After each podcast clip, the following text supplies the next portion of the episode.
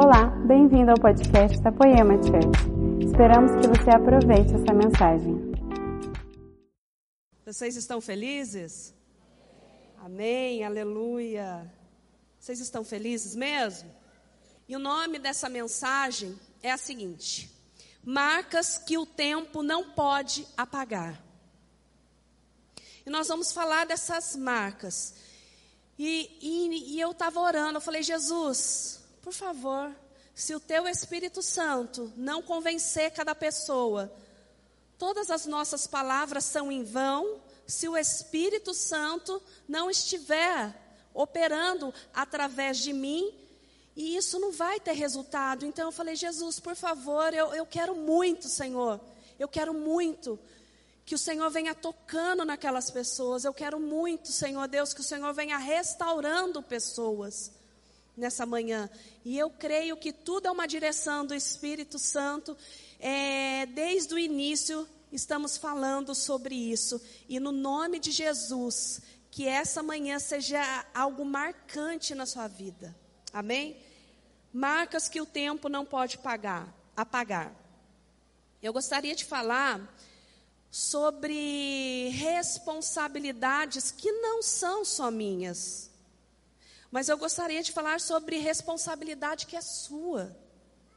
Suas responsabilidades. Ou melhor, nossas responsabilidades no reino de Deus. É muito fácil nós apontarmos defeitos de lugares de todas as pessoas e cobrar de algumas pessoas a solução para aquilo que você está enxergando de defeito. Sabe, pessoas vêm aqui e falam assim: olha, eu acho que tal ministério está falhando em tal área. Eu acho que está faltando isso. Eu acho que está faltando aquilo. Olha, eu orei e o Senhor mostrou para mim que falta tal coisa. Glória a Deus. Essas críticas. De tudo, de tudo não é ruim, sabe por quê? Porque você está tendo uma revelação, não somente para apontar o problema, mas eu acredito que com a sua revelação você vai ter uma solução para realizar uma grande obra. Amém? Vocês estão felizes ainda? Porque é muito fácil jogar a responsabilidade somente na liderança de uma igreja. Jogar a responsabilidade, ó, hoje eu estou com a responsabilidade aqui. Então, azar seu, se vira, faz alguma coisa, mas não é isso que o Senhor quer de nós. Não é a responsabilidade minha, é a responsabilidade sua, então é a responsabilidade nossa. Nós estamos aqui formando cinco ministérios. Cada um aqui tem uma responsabilidade sobre os cinco ministérios. Agora, se você quer participar disso, é outro assunto. Mas o Senhor, Ele chamou todos nós para fazer parte de uma grande obra. Queridos, faça parte da solução das coisas. Em nome de Jesus, se o Senhor tem mostrado algo para você, ora primeiro, querido, para ver se é Deus mesmo que está te mostrando. Se Deus está te mostrando alguma coisa, né? Ah, eu, podia melhorar. Pode sim, sabe como? Com a sua ajuda. Nós estamos aqui, todos nós somos responsáveis por uma grande obra. Cada um é responsável por uma partícula de alguma coisa. Eu estou falando isso porque eu já passei muitas vezes situações que eu chegava no Leandro no meu marido e eu falava assim: Olha, eu estou vendo tal coisa, eu acho que não está certo. Eu estou vendo isso, eu acho que não está legal. Aí ele falava assim para mim: Tá bom, eu também estou vendo. Mas já que o Senhor está mostrando isso para você, Ele também está te mostrando a solução? Vai lá e resolve. Vai lá e fala com Fulano. Vai lá e faz isso. E sabe o que eu fiz por muito tempo? Eu me calei, eu falava assim comigo. Eu não vou falar com o Leandro, porque se eu falar com o Leandro, ele vai mandar eu resolver. Só que isso não é um papel de um cristão autêntico, não é um papel de um filho de Deus, não é um papel de um filho maduro de Deus. Nós estamos aqui para fazer, para fazer a grande comissão de Jesus. Nós estamos aqui para pregar as boas novas para pessoas.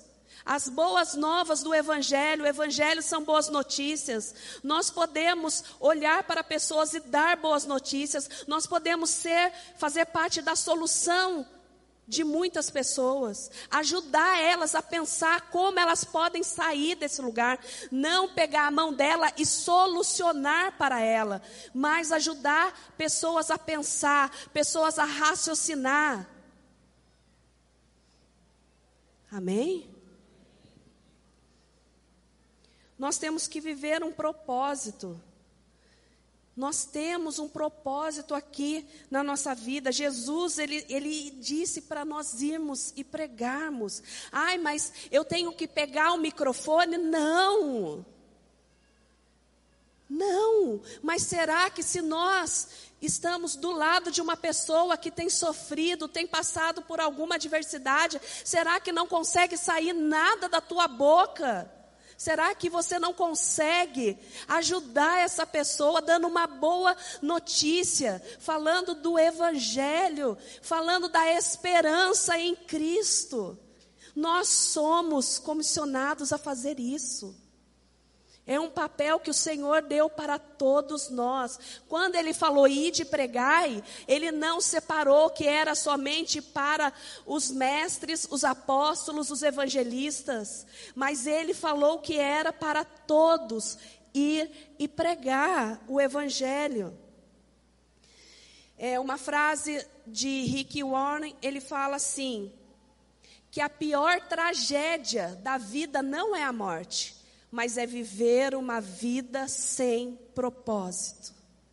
Nós não podemos viver uma vida sem propósito, mas nós temos que entender que nós nascemos para deixar uma marca na sociedade.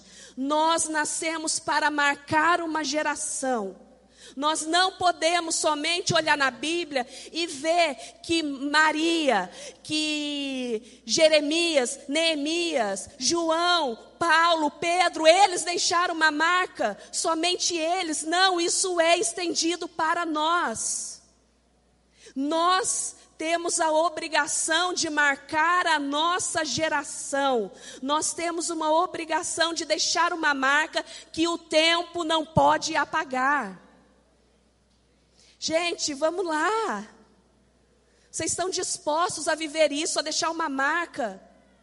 A ser lembrado por algo que o Senhor fez na sua vida, e a partir disso que Ele fez na sua vida, você estender isso para outras pessoas, isso é servir o reino de Deus, isso é colocar numa bandeja aquilo que o Senhor fez na sua vida e oferecer para as pessoas que o Senhor Ele pode fazer muito mais do que aquilo que nós pensamos ou imaginamos. Aleluia.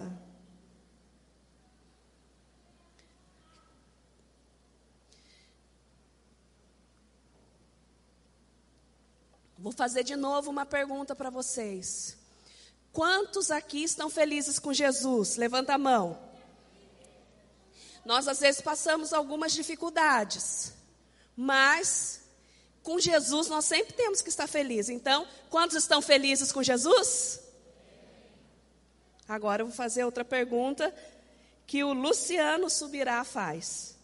E com quantos aqui Jesus está feliz? Ninguém levantou a mão, né? Estão com medo? Ih, será que Jesus está feliz comigo? É algo para nós pensarmos é algo para a gente ficar refletindo. Estou feliz com Jesus, mas e ele está feliz comigo? É para estar. Tá. Porque nós estamos fazendo uma grande obra e nós vamos marcar uma sociedade, nós vamos marcar uma geração.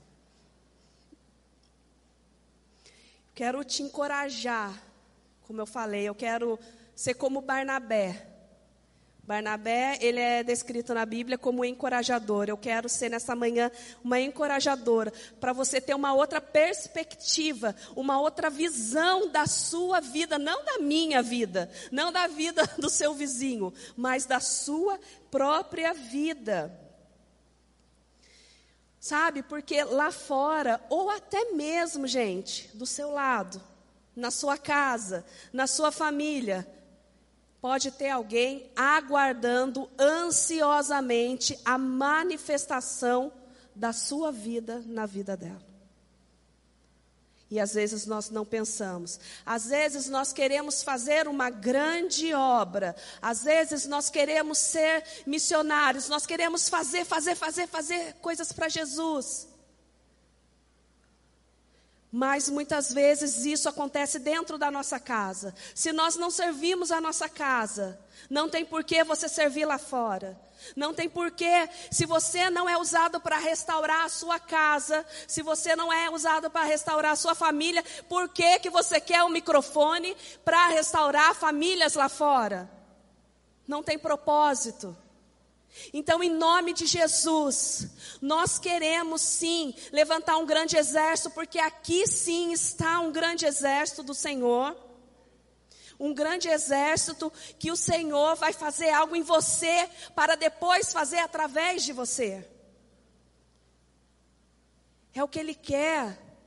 E Ele quer curar, Ele quer restaurar todas as coisas em você, na sua família para que você venha tocando uma sociedade, tocando uma geração e deixando marcada essa geração, no qual essa marca o tempo não apaga e Deus não vai fazer questão nenhuma de apagar, Ele vai deixar lá. Porque eu pensei assim no nome dessa mensagem: marcas que Deus não pode apagar. Eu falei, não, porque Deus pode todas as coisas. Mas eu escolhi marcas que o tempo não pode apagar e que Deus não vai querer tirar também. Então, em nome de Jesus, que vocês entendam que vocês nasceram muito mais para viver o ciclo da vida. O ciclo da vida é você nascer, crescer, estudar, trabalhar, casar, voltar para casa, esperar segunda-feira, acordar cedo e voltar a fazer as mesmas coisas. Ah, não, mas domingo eu vou na igreja. Amém. Nós estamos aqui na igreja, nós frequentamos uma igreja, mas o Senhor, Ele quer que além da gente frequentar uma igreja, Ele quer que a gente seja a igreja. Muitas pessoas estão sentadas dentro de uma igreja, não sendo igreja, fazendo é, vista grossa, sendo indiferente com a sociedade, sendo indiferente na sua casa, sendo indiferente na sua família. Porque o egocentrismo está reinando sobre nós. Então, em nome de Jesus, que nós venhamos a se levantar, a nos levantar nessa manhã, fazendo um compromisso com Deus sobre aquilo que Ele nos chamou para fazer, que é muito mais do que você vir numa igreja, sentar, ou você que já é líder, pastores, supervisores, ou fazendo parte de qualquer, qualquer ministério, você vir só para cumprir um protocolo, não é isso que Jesus quer, não. Se você está vindo aqui só para cumprir um protocolo, querido, fala ali com o seu líder, pede para sentar e tenha mais de Jesus. Tenha mais de Jesus. Nós somos nós somos salvos pela graça. E, e, e o que, que eu estou falando disso? Nós somos salvos pela graça e não por obras. Né? E eu quero falar sobre obras, eu quero falar sobre salvação, eu quero falar sobre relacionamento com Jesus, porque tudo isso é importante. Jesus, ele não tem pressa na obra, ele tem pressa em relacionamento, mas é inevitável quando você tem um relacionamento com Jesus, as obras não fluírem. Não tem como isso acontecer. Então, em Efésios vem falando, Efésios 2 vem falando que nós fomos salvos pela graça, e isso é um dom de Deus, não foram por obras. As obras não salvam a nossa vida, mas o que salva a nossa vida é a graça de Deus. Só que depois que nós somos agraciados, que nós fomos agraciados, pela salvação, pela graça de Deus, Ele fez isso para que a gente venha realizar obras. Efésios 2,10. Vocês são feituras de Deus para realizar uma obra. Se você não sabe o que significa poema, é isso. Pela graça do Senhor, Ele te salvou para você realizar uma grande obra. Você não era nada, não era ninguém, era, como o meu sogro fala, o lixo da sociedade, mas o Senhor, Ele vem e nos restaura pela graça dEle. E hoje nós podemos estender isso para as pessoas. Olha aqui para a minha vida e veja o que Jesus fez através da graça dele.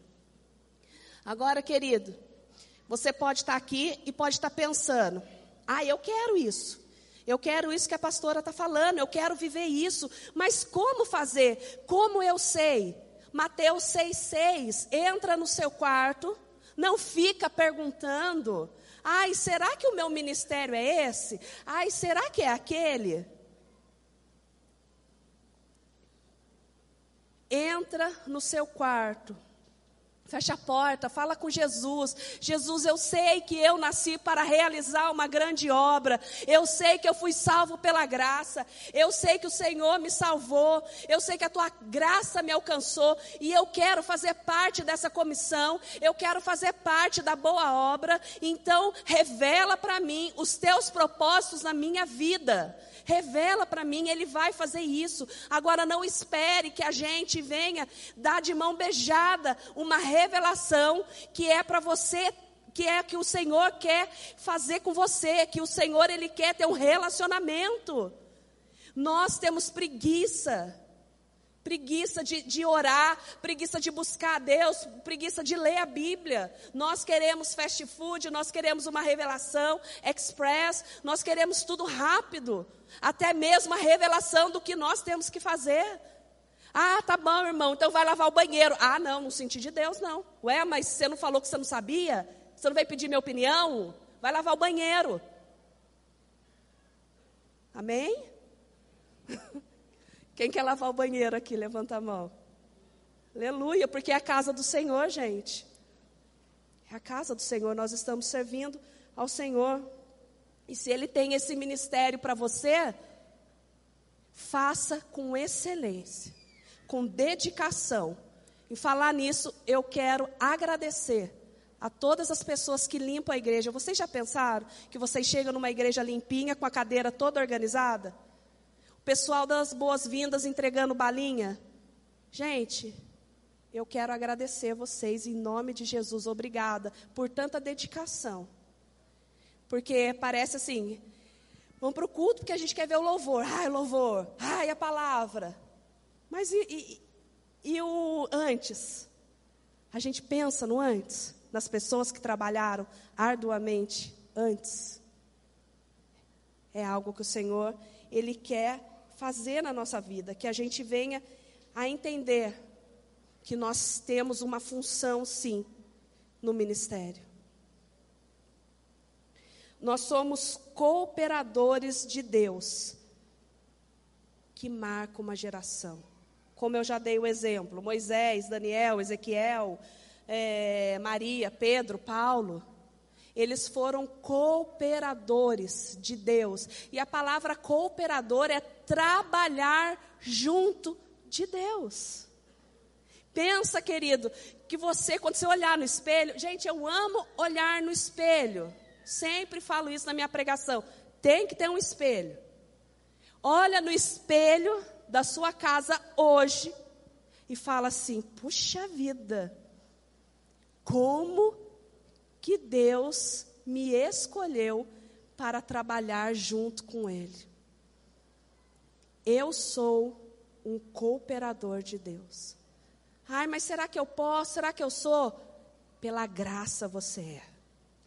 A graça foi estendida. Basta você querer.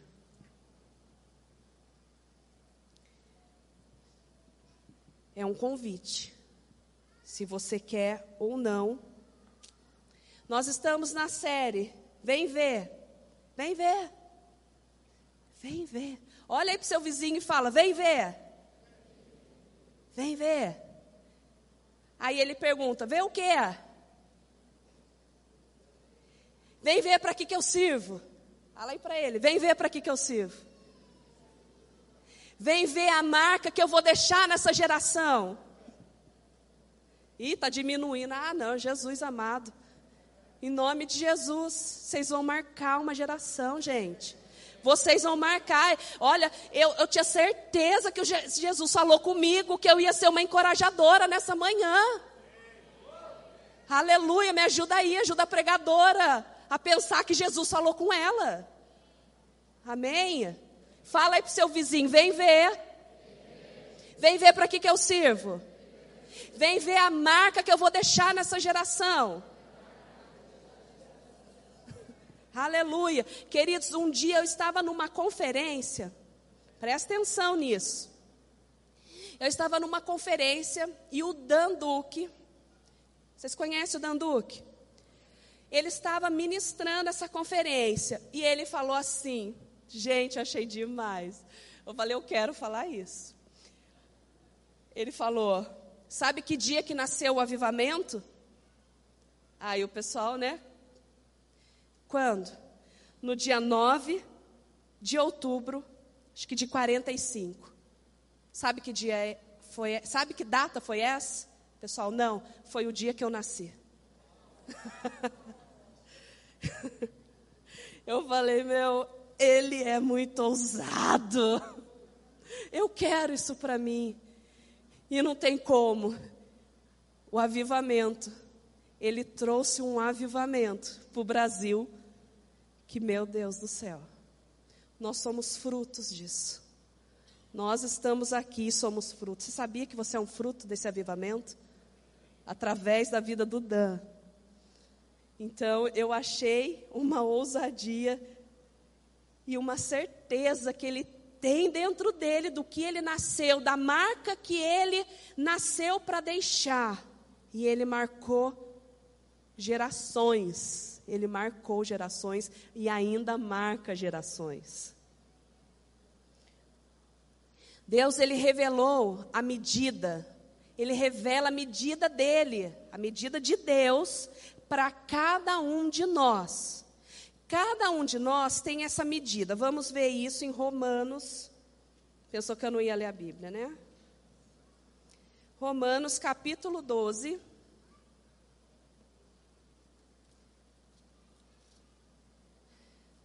Dois. É uma medida para cada um. Como que eu vou saber? No seu quarto, tá bom? Vocês entenderam que você só vai saber da sua vida, não é no Facebook, não é no Instagram, não é ligando para um profeta, mas é entrando no seu quarto, amém? Essa vai ser a porção que o Senhor vai revelar para você. 12, 2. Não limite o comportamento e os costumes deste mundo, mas deixem que Deus os transforme por meio de uma mudança em seu modo de pensar, a fim que experimentem a boa, agradável e perfeita vontade de Deus para vocês. Qual é essa boa, perfeita e vontade agra agradável vontade de Deus? Ih, enrolei tudo, né? Qual é a boa, perfeita e agradável vontade de Deus para mim. Eu sei o que é para mim. E você sabe o que é para você? Você sabe o que o Senhor ele tem para você? Agora no versículo 6, Deus em sua graça nos concedeu diferentes dons. Ai, mas eu queria tanto me mover naquele, queria, queria, não quer mais. Eu já falei para vocês da minha experiência, eu queria cantar, gente. Mas não deu. Passa outra vez, né? Tenta de novo. Não deu, gente. Não é isso que eu me movo. Aí eu vou perder tempo. E aí a Karina está ali dando risada, né? Porque ela abre a boca, ela canta e parece que não, não faz força. Mas, nem me esforçando não sai. Mas o Senhor, Ele tem cada, cada porção, cada partícula em especial para cada um de nós. Não adianta eu querer me mover em algo que eu não me movo. Sabe o que, que isso vai acontecer? Vai gerar perda de tempo. Aí você vai chegar diante de Deus, né? Chegou o seu dia, a hora marcada, e aí Deus fala: Querido, o que aconteceu? Por que Deus? Você viu que eu tentei fazer tanta coisa? Eu vi, você só tentou. Porque o que tinha para você era tão simples, você ia fazer de uma maneira tão natural, de uma maneira prazerosa, de uma maneira alegre, de uma maneira gostosa, e você ficou a vida inteira tentando ser uma coisa que você não nasceu para ser. Não adianta. Não adianta. Versículo 11 diz assim: Jamais sejam preguiçosos, mas trabalhem com dedicação e sirvam ao Senhor com entusiasmo. É o que eu falei. Você está vindo aqui na igreja só para cumprir protocolo? Você não queima mais por Jesus? Você não tem paixão por, eh, pelo Evangelho, você não tem paixão por ministrar pessoas, você não tem paixão por abraçar alguém. Ai, eu não tenho uma palavra, mas eu tenho um abraço. Eu não tenho uma palavra, mas eu tenho um ouvido. Não tem mais paixão, vem aqui só porque, ah, eu preciso, né, preciso me arrumar, porque hoje é domingo e afinal eu vou na igreja, então eu tenho que ir arrumadinho. Eu tenho que trabalhar. Ai, hoje eu tenho que servir. Não tenha, você não precisa. Você tem que fazer isso com entusiasmo, com dedicação ao Senhor. Vocês estão felizes ainda? Aleluia.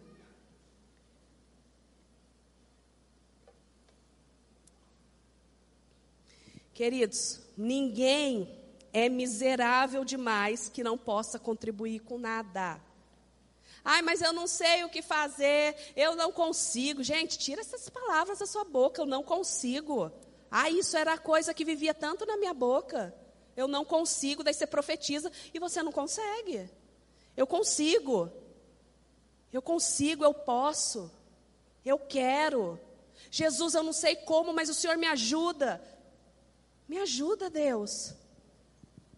Eu quero fazer algo, eu quero ter entusiasmo, eu quero queimar, eu quero ter paixão. Ah, é fácil de falar, né? Você que está aí com o microfone, você não sabe das lutas que eu passo. Querido, você não sabe das minhas.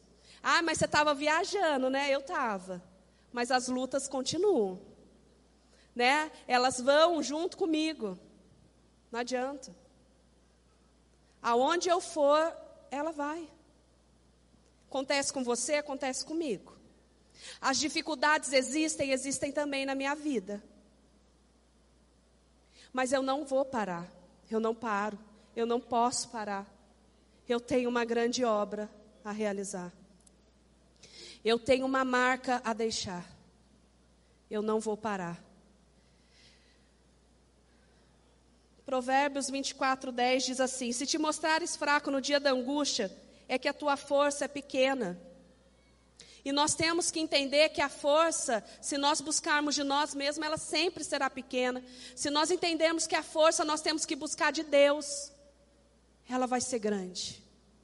Nós, quando nós é, entregamos, nos entregamos para uma luta e nos prostramos, é a mesma coisa de nós falarmos assim: Deus não serve para nada. Você já se imaginou falando essa frase? O Senhor não serve para nada para mim. Você consegue falar isso? Acho que ninguém consegue. Mas quando nós nos prostramos, nós falamos isso: o Senhor não serve para nada. O diabo é mais poderoso que o Senhor. A minha luta é maior que o Senhor. Não espere, querido, tá 100% top. Porque isso nunca vai acontecer. Sabe quando nós passamos luta? Eu não sei se acontece com vocês. É assim, a gente entra numa luta, estamos vencendo uma luta, aleluia, glória a Deus, logo em seguida vem outra. Acontece isso? Se não acontece é porque você não está fazendo nada. Agora, quando nós estamos entrando num ciclo, saindo de um ciclo, entrando em outro, ai meu Deus do céu, venci, glória a Deus, porque Jesus é bom, nossa, mas ali já tem outra. Sabe exatamente o que acontece? Nós estamos tomando tudo da mão do inimigo, que era nosso, mas por algum vacilo, nós deixamos escapar e ele se apossou. Então, quando nós entramos de novo para tomar aquilo que é nosso, porque quando nós nos levantamos, conhecemos Cristo, pela graça de Deus fomos salvos, agora nós vamos lá resgatar a nossa família, vamos lá resgatar a nossa casa, vamos lá resgatar os nossos amigos, virão lutas, sabe por quê? Porque é, um território no qual você deixou escapar e o inimigo se apossou. Então, é um termômetro do cristão, querido. Pensa bem nesse, nesse, nesse ponto de vista, tudo depende do ponto de vista. Depois tem um livro muito bom para vocês comprarem. É, então, quando você tem um ponto de vista diferente das situações que estão acontecendo, você fala glória a Deus, porque é um termômetro que você está trabalhando para o reino de Deus e o diabo está muito furioso. Ai, mas eu pensei que ia ser tudo fácil. Ai, se alguém falou que quando você se convertesse, quando você entregasse a vida para Jesus ia ser fácil, mentiu para você. Porque não é. Não é. E sabe qual é o problema? Nós confundimos prazeres com a alegria de servir ao Senhor. Nós medimos a vida de pessoas aí fora, ou aqui dentro mesmo. Nossa, pessoa parece que não passa por luta vive só curtindo a vida, os prazeres da vida. E isso está medindo pessoas, prazeres da vida está tá sendo algo para medir pessoas. Enquanto a alegria do Senhor, de servir ao Senhor, isso está sendo arrancado do nosso coração. Nós estamos tirando o foco de muitas coisas Estamos tirando o foco do que é essencial, do que é principal, e colocando o foco em coisas. Melhorando a frase. Tiramos o foco do propósito e colocamos o foco em coisas. E isso está sendo medido.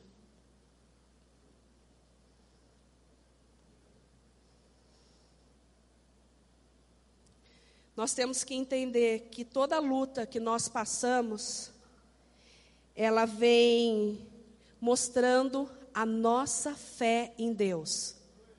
A luta não mostra o seu caráter em Deus, mas ela mostra a fé. Coisas que você nem imaginava, que você acreditava em Deus. Se você dobrar o seu joelho e falar: Jesus, me ajuda a vencer essa dificuldade, eu perdi isso, mas eu quero resgatar. Parece que eu não vou conseguir, mas se eu for sozinha, realmente eu não vou conseguir. Mas se o Senhor for na minha frente, eu vou sim conseguir vencer todas essas coisas. Não se distraia, vira para o seu vizinho e fala: não se distraia com comparações. Não se distraia com prazeres. Não se compare. Hoje nós estamos batendo, batendo, batendo nessa pregação sobre comparação. Querido, você quer pegar carona onde? Na banda morada? Você está esperando a, a, a, banda morada chegar para você e falar: quer cantar na minha banda? Querido, você tem algo também fresco que o Senhor derramou sobre você. Você quer estar tá esperando o Leandro chegar e falar assim: eu vou pregar em tal lugar, eu vou pregar nas nações, eu gostaria de chamar você. Ou você poderia me substituir? Querido, o Senhor tem algo fresco para cada um de nós. O Senhor, Ele tem uma porção para cada um de nós. Não pegue carona. Não pegue carona na unção dos outros, não pegue carona no ministério dos outros. Você tem o seu próprio. O problema é que você perde tempo olhando para o vizinho. Aleluia! Gente, em nome de Jesus, que o Senhor venha chacoalhando você, porque você é alguém importante, alguém para ser levantado aqui nessa manhã e fazer uma diferença. Aleluia! Jesus me ajuda. Aleluia. Quero falar brevemente de Neemias. Vocês conhecem a história de Neemias? Talvez não, porque só sento aqui domingo para ouvir a palavra. E talvez se alguém falou de Neemias, amém. Mas se nunca falou, querido, está na hora de você ler a Bíblia. Está na hora de você ter intimidade. Neemias, eu vou falar brevemente em nome de Jesus que ele desperte fome, desejo de você chegar em casa e estudar Neemias. Reconstrua os muros, reconstrua a sua vida, a sua família, a sociedade que você vive. Com o microfone, não, com a sua vida. O microfone não faz nada, nós somos instrumentos. E hoje, pela graça de Deus, o Senhor me escolheu, porque eu nem era para estar tá aqui. A gente ia voltar dia 18, mas o Senhor escolheu hoje. Amém? Neemias, ele era copeiro do rei. Sabe o que é isso? Copeiro do rei. Ele era a pessoa que o rei mais confiava na vida dele.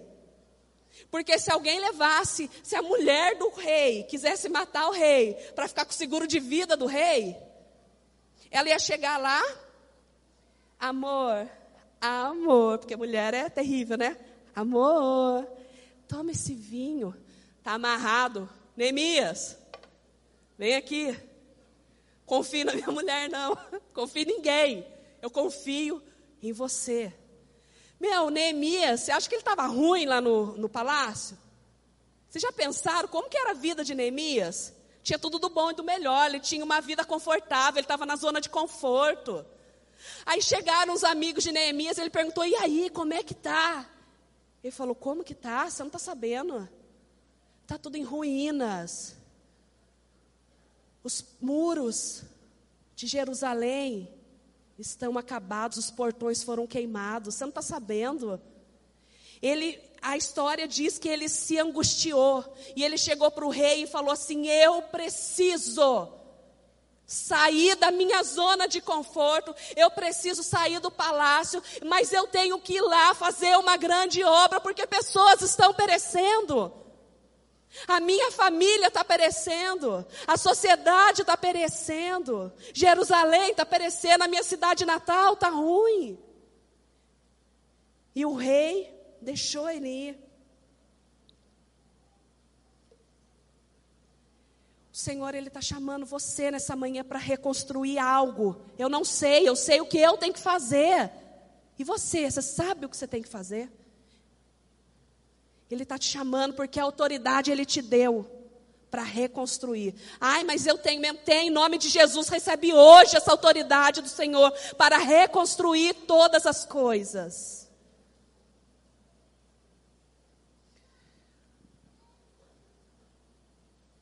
Não tem como, querido, a gente olhar e não fazer nada. Vamos lá para Neemias? Quero ver rapidamente. Gente, eu persegui tanto, Leandro, de pregar demorado, em nome de Jesus, Jesus me ajuda. Sumiu até Neemias aqui. Aleluia, Jesus, me ajuda a achar Neemias. Amém, Dezão. Olha só, o problema que eu falei não é da pastora Érica, eu não queria falar do meu problema, de, de, de, minha responsabilidade, mas eu queria falar da sua consequentemente da nossa. Olha aqui em Neemias 2:17. 2:17 diz assim: Mas então eu lhes disse: Vocês sabem muito bem da terrível situação em que estamos. Querido, sabe o que está acontecendo? Vai acontecer daqui a alguns dias, ou já está acontecendo um pré-acontecimento? Vocês sabem? Carnaval. Você sabe o que isso vai acontecer? Você sabe o que vai devastar? Você sabe que muitas mulheres vão ser estupradas? Muitas mulheres vão, ser, vão estar grávidas sem saber quem é o pai? Muitas pessoas vão pegar AIDS. Muitas pessoas vão usar droga pela primeira vez. Muitas pessoas vão se prostituir pela primeira vez. É um problema nosso. Ai, mas o que, que eu posso fazer? Sabe o que você pode fazer? Primeira coisa, você pode orar. Ah, mas só orar? Ah, eu só tenho que orar. Não é, querido, você só tem que orar. Você não tem noção do poder de uma oração. A Bíblia diz que a oração de um justo pode muito em seus efeitos. O problema é que você não tem fé que a sua oração chega até Deus. Porque está destruído os muros, mas em nome de Jesus, hoje Ele está restaurando a sua intimidade a dele, junto com a dele. Está restaurando a sua vida conectada à vida dele. Nenhuma acusação está sobre você. Nenhuma acusação está sobre aqueles que estão em Cristo Jesus. Quantos estão aqui em Cristo Jesus essa manhã? Então recebe essa restauração, querido. O problema, ele falou, Neemias falou, está é, tá acontecendo uma situação terrível em que nós estamos, todos nós juntos estamos numa situação terrível. E nós fazemos parte dessa solução. Queridos, Deus sempre está na frente.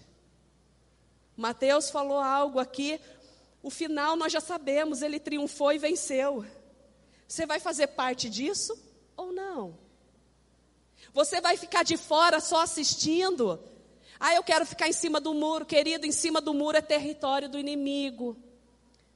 A Bíblia diz que Jesus fala assim: é melhor que você seja frio ou quente. Se você for morno, eu vomito você da minha boca.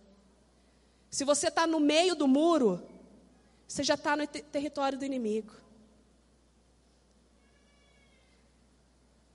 Vocês estão felizes, gente? Em nome de Jesus, eu quero que vocês sejam encorajados. Ah, eu saí de lá, apanhei, não apanhou, não. Jesus, Ele está restaurando você. Jesus, Ele está levantando você. Né? Depois, gente, eu chego, o pessoal fala assim: nossa, bateu, né? Não bati, não. Não bati, não. É o Senhor chacoalhando a nossa vida. É o Senhor mostrando no espelho que você é alguém que Ele escolheu. Amém? Aleluia. Vai ter oposição, vai ter dificuldade, o inimigo vai se levantar? Vai. Capítulo 4, versículo 1. Sabalate ficou furioso quando soube que estávamos reconstruindo o muro.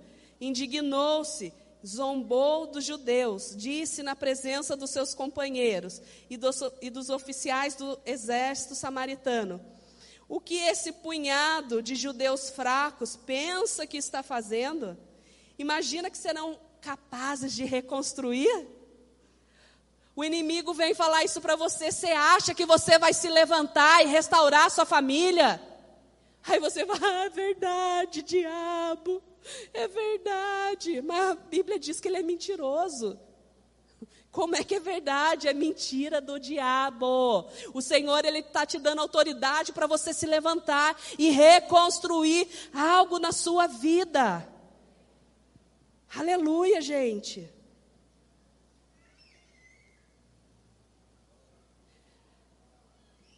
O diabo quer destruir. Sabe, o diabo ele vem mentindo porque ele quer te destruir, mas na verdade, Deus, Ele quer que você destrua as obras do diabo. Você quer ser destruído, tem duas opções. Ou você vai ser destruído pelo diabo, ou você vai destruir as obras do diabo. É simples. Ah, mas eu não tenho força. Recebe a força do Senhor. Recebe aqui a nossa muleta, nosso encorajamento, a nossa oração, querido. Nós estamos aqui, ah, eu não quero contar para ninguém da minha luta. Miserável. Aí quando você está morrendo, Fala assim: nunca ninguém me ajudou, você nunca pediu. Tem coisa que Deus revela e tem coisa que não.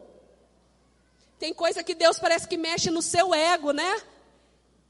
Seu orgulhoso, não vou deixar, não vou revelar para ninguém. Você vai ter que se rastejar e pedir ajuda. Mas tem gente que Deus revela. Agora, por que ele faz isso, eu não sei. Aí brigar com Deus. Mas não deixa morrer. Peça ajuda. Peça ajuda.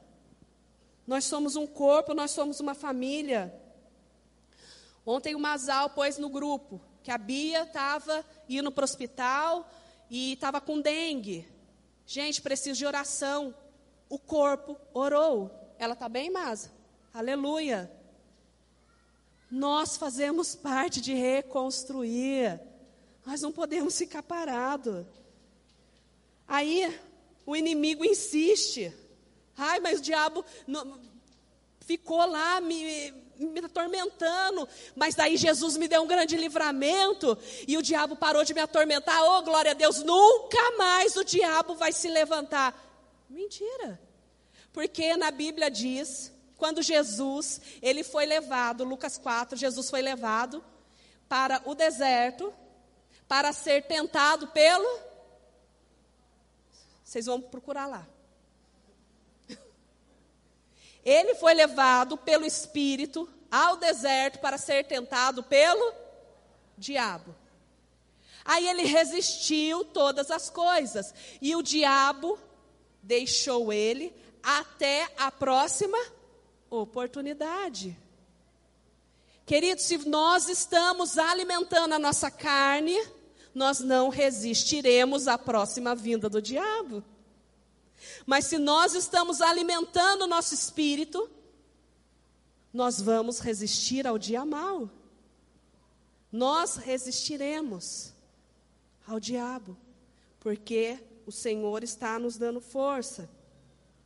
O inimigo vem, insiste com mentira, com distração. A Bíblia diz que ele veio para matar, roubar e destruir. Ele te ilude com prazeres. Como eu disse, é a porção de medir su, o seu sucesso. É você olhar para a vida dos outros e ver os prazeres que ele vive. Então isso te mede, isso mede. Nossa, eu estou meio fora da média. Minha vida está ruim. Está ruim porque você está realizando uma obra. Agora está tudo bem, querido, vai orar para ver se vai estar tá tudo bem. Deus me livre, eu vou orar, vai tudo piorar. Não vai, não. O Senhor já venceu. Você vai vencer também. Trabalho duro gera vitória, querido.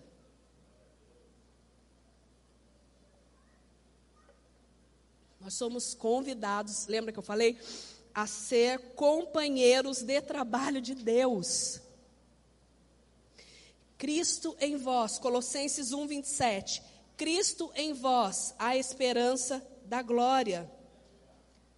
Cristo em mim, só em mim. Cristo em mim, a esperança da glória para ser realizada a obra em vocês. Que bom, queridos, que vocês sentam aí, escutam e não precisa mudar de vida, não precisa fazer nada, porque eu vou lutar por cada um de vocês.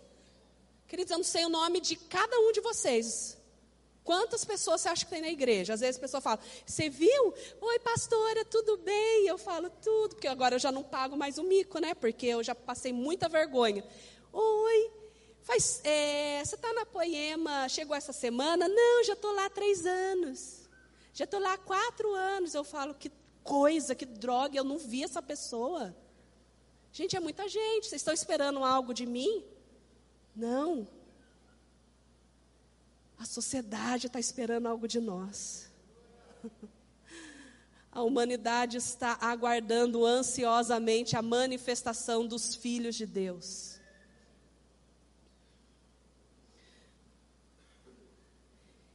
Colossenses 1, 29 vem falando que é com muito esforço para realizar essa obra. Ai, pensei que ia ser fácil. Falei que era mentira.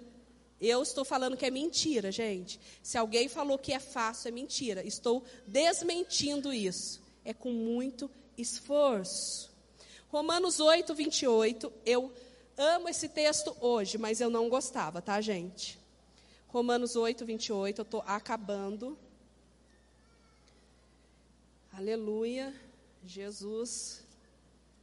Não falo mais do Leandro. Romanos 8, 28. Diz assim: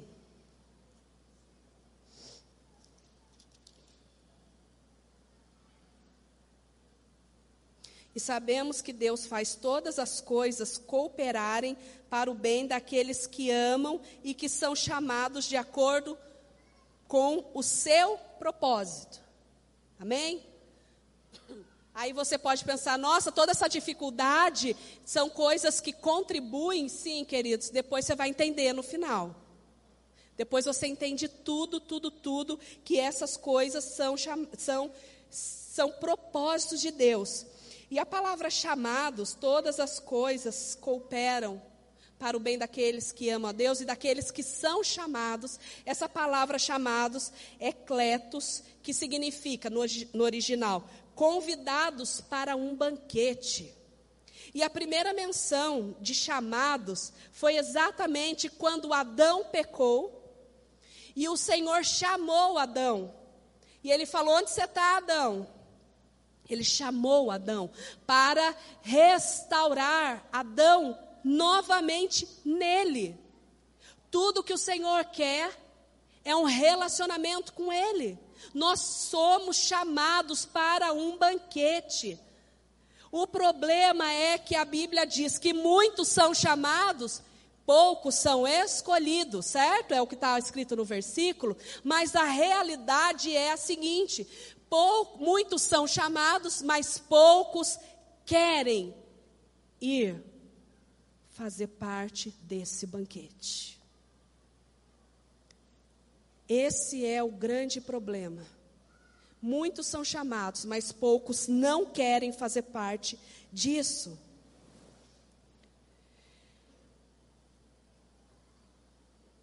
Se o seu passado está te acusando, o Senhor ele fala e te, o Senhor te chama novamente, assim como ele chamou Adão.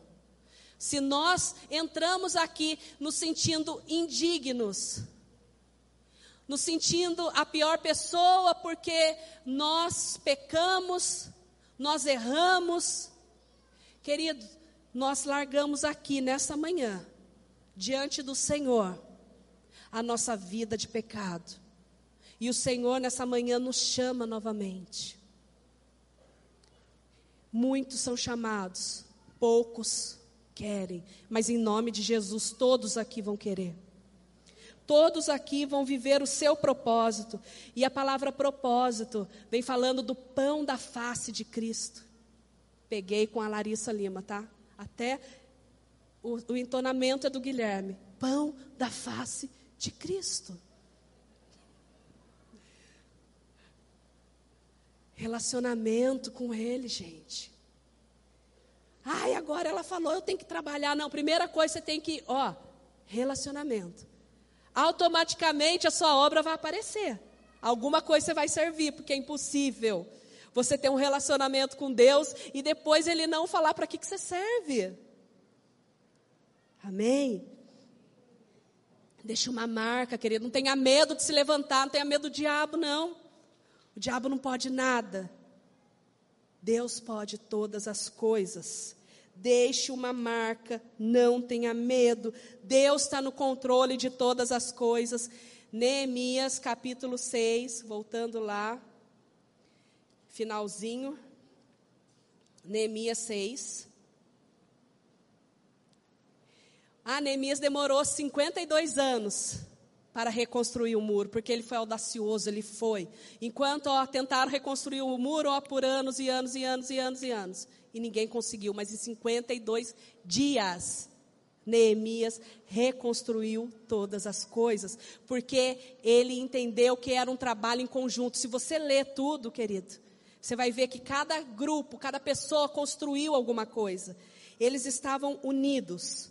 Por fim, no dia 2 de outubro, 52 dias depois de começarmos o trabalho, o muro ficou pronto. Quando os inimigos e as nações vizinhas souberam disso, ficaram assustados e sentiram-se humilhados.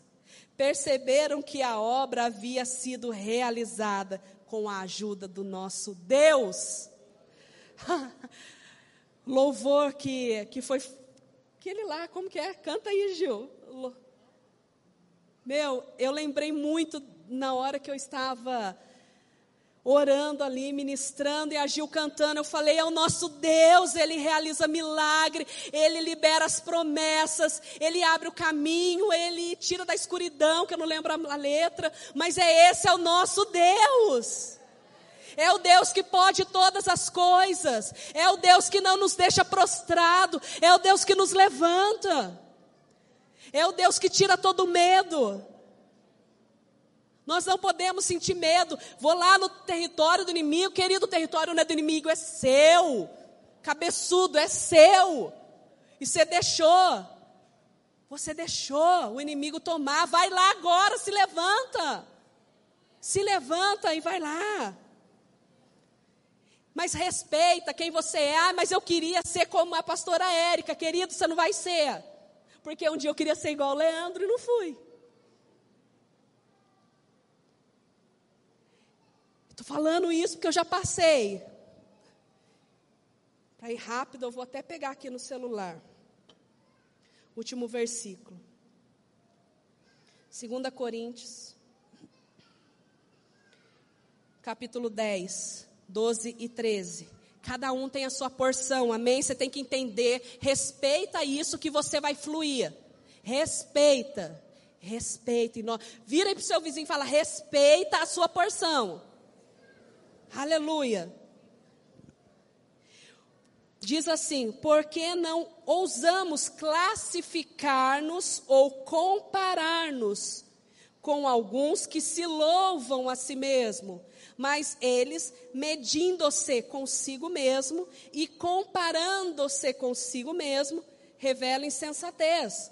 Nós, poemeiros, porém, e para todos que estão ouvindo ao vivo, tá, gente? Nós, porém, não nos gloriaremos sem medida, mas respeitamos o limite da esfera de ação de Deus. Nos demarcou e que se estende a vós. Nós temos uma esfera, um limite do que o Senhor colocou sobre a vida de cada um aqui. Ah, mas eu nunca vou fazer igual ela. Não vai, querido, você não vai mesmo. Você vai fazer melhor. Porque quando você está vivendo a sua esfera, quando você está vivendo aquela porção sua, aquilo é o melhor. Ai, nossa, mas não é, não é mentira do diabo. Você é melhor naquilo, você é o melhor naquilo que o Senhor escolheu você. Ele escolheu você para fazer isso. E eu quero contar um testemunho do que aconteceu na minha vida algum tempo atrás, de uma marca que eu louvo a Deus. E a gente não entende os processos de Deus.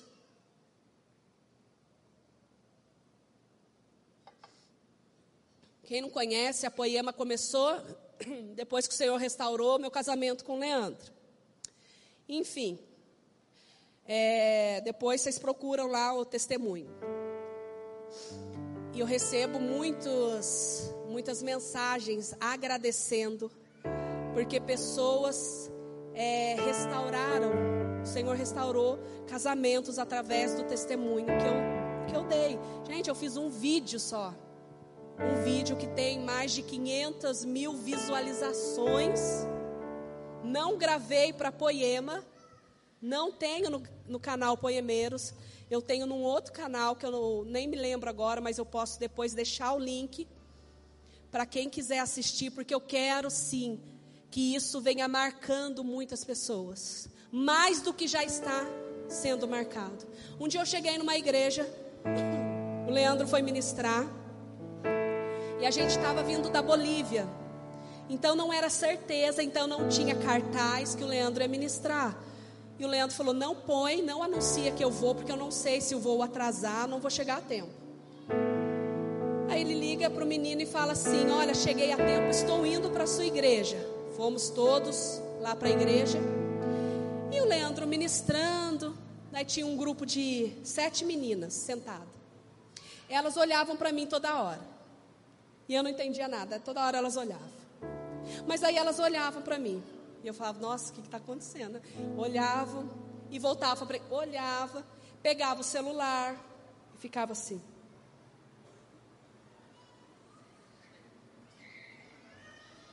Acabou o culto. Elas falaram: Você é a Érica? Eu falei: Só. Falei que era ela. Eu falei que era ela.